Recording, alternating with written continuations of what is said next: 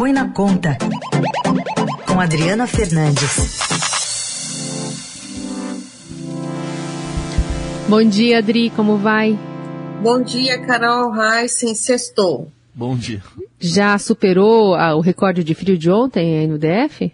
Pois é, hoje está muito frio também. Não sei, também. Qual, não sei nesse momento qual a temperatura aqui em Brasília, mas a minha sensação é de que hoje está mais frio do que, de, do que ontem. É, parece que os imóveis ficam mais frios no segundo e terceiro dia, né? As paredes já estão geladas e aí fica tudo uma geladeira. Eu, eu, tenho uma vantagem que aqui na minha casa bate um solzinho da manhã, então dá uma melhoradinha. É a sua esperança.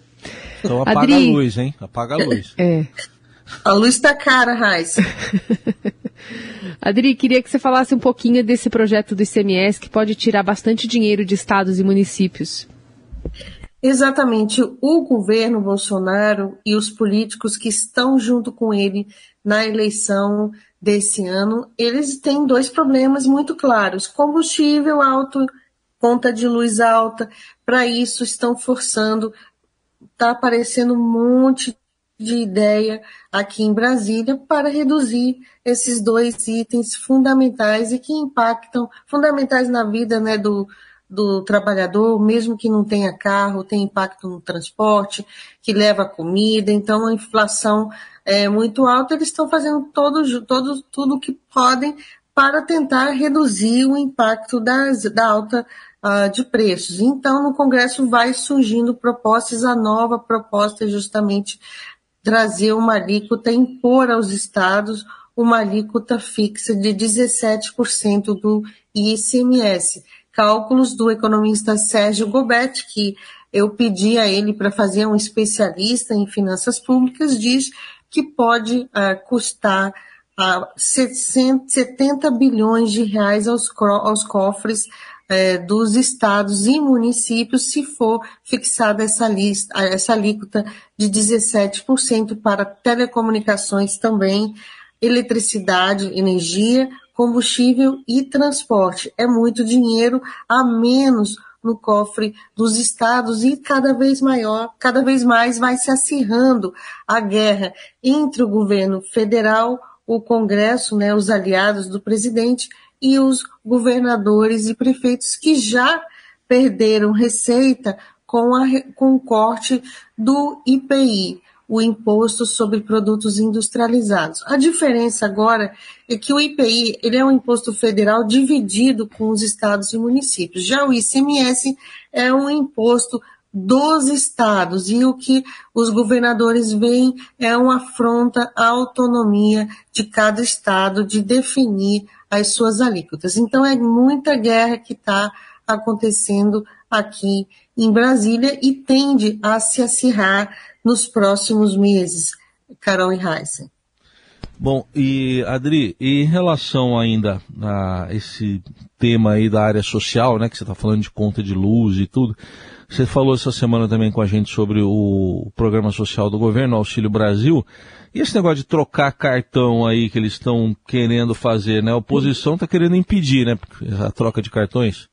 Exatamente, Heisen. O Auxílio Brasil, quando ele passou a substituir o Bolsa Família, ficou acertado que quem é o beneficiário poderia continuar utilizando o cartão, o antigo cartão Bolsa Família, que, que é um, um programa que tem a marca do PT. Foi criado pelo ex-presidente Luiz Inácio Lula da Silva no governo, no primeiro mandato dele, e, é claro, agora Lula candidato a, a, um novo mandato junto com o Bolsonaro na eleição desse ano, né? Os dois são os maiores adversários, Lula na, liderando as pesquisas, Bolsonaro em segundo lugar. O governo ele resolveu trocar, ele quer trocar todos os cartões, inclusive aqueles aqui que já os antigos, não só para os novos beneficiários que estão entrando, com a marca dele, com a marca do Auxílio Brasil, que foi um programa criado justamente para apagar o, toda a imagem do Bolsa Família. Se criou um outro programa com um benefício mínimo de 400 reais. Hoje, para você ter uma ideia, o benefício médio do Bolsa do Auxílio Brasil está em R$ 409,51. E o, o, o grupo de parlamentares da oposição, aí tem PT, PSOL, é, PCdoB, é, PDT, tem vários partidos, eles entraram no Tribunal de Contas da União para impedir essa troca de cartões para aquele, aqueles cartões que já estão funcionando, já, que já, de quem já recebia, que os, que os, os cartões fossem trocados apenas para quem entrou no programa agora. Tudo isso que está em jogo é a eleição, Heisen, porque há uma preocupação de, do cartão virar uma espécie de ser, ser santinho, né, da santinho, é, que, que a gente tem, né, em, que é conhecido muito no passado em campanhas eleitorais, que eram os papeizinhos assim com a foto do candidato e tal. Então, essa é uma preocupação que está por isso, por isso eles alegam que o custo desse, dessa troca é de, 3, de 324 milhões de reais. Nossa. E isso não vai ajudar a, a família a sair do inferno da inflação, né, Adri?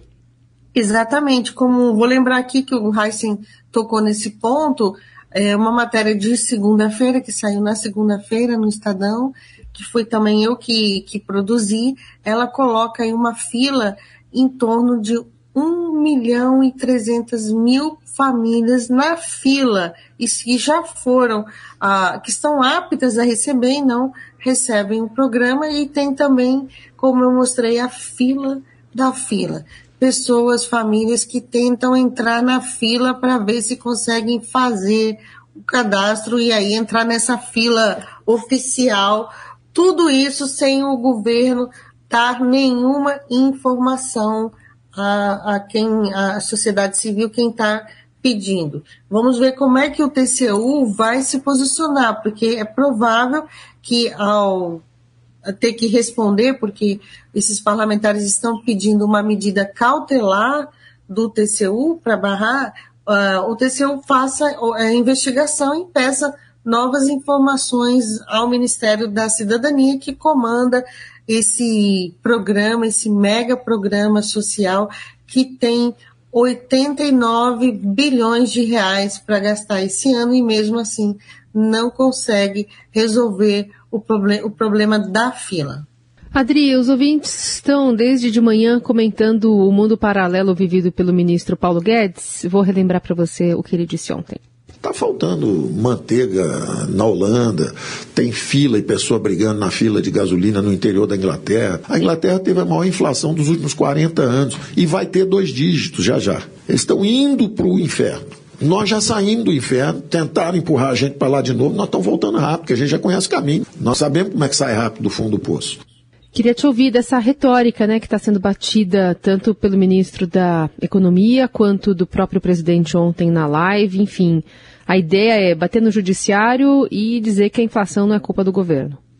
Exatamente, isso vai continuar, vai ganhar força na, quando vier mais a campanha e é, na televisão ou nas redes sociais. O presidente está usando muito esse ponto é de que a culpa não é do governo Bolsonaro, a culpa é do, do, da alta da inflação, e, e outras é, mazelas como a gente está vendo. O problema é de, para o governo é de, que eles vão bater nesse ponto é decorrente da crise internacional com a pandemia, crise econômica internacional com a pandemia, da Covid-19 que afetou o mundo todo e da guerra com e da guerra da Ucrânia que é, também foi um, um pesou com a alta dos preços dos combustíveis e dos alimentos.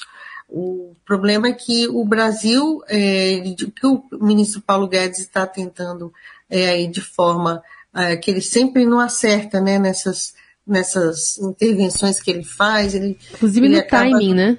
É, e ele, a gente está com a inflação aí de dois dígitos, é, muito alta, caminhando para 12, em, em 12 meses, caminhando não, em 12 meses, em 12% acumulado de 12 meses, o IPCA, o índice oficial, ele tá, o que ele está tentando aí colocar e não consegue, porque ele não tem uma linguagem, é que o Banco Central já começou a apertar os juros antes dos outros dos outros países. A gente já está vindo numa política de juros muito alta, mas é, eu gosto de colocar um ponto aqui que no ano passado, sobretudo, esse ano também, essas uh, muitas ações uh, do governo, falas do presidente Jair Bolsonaro, o risco uh, para as contas públicas, isso tudo foi criando um, um ambiente muito ruim que ajudou sim a aumentar o dólar, o, o real, o, o, a, a cotação da moeda norte-americana, que tem também impacto muito alto na inflação. Então a gente foi vindo numa espiral, é, em grande parte, provocada pelo governo Jair Bolsonaro é, no ano passado. Agora, é, o Banco Central, um ponto, vamos, vamos ser, o, Banco Central ele está sim na frente, ele já apertou, é, mexeu ali as ferramentas e está vindo com juros mais altos para conter a inflação. Estamos é, em uh, 12,75, a taxa de juros pode ter uma nova, uma nova rodada, e a questão é que, hum, é, por enquanto, a inflação não dá sinais de arrefecimento. Essa Adriana Fernandes, bom fim de semana, Adri. Segunda a gente volta a se falar. Bom fim de semana a todos e até segunda.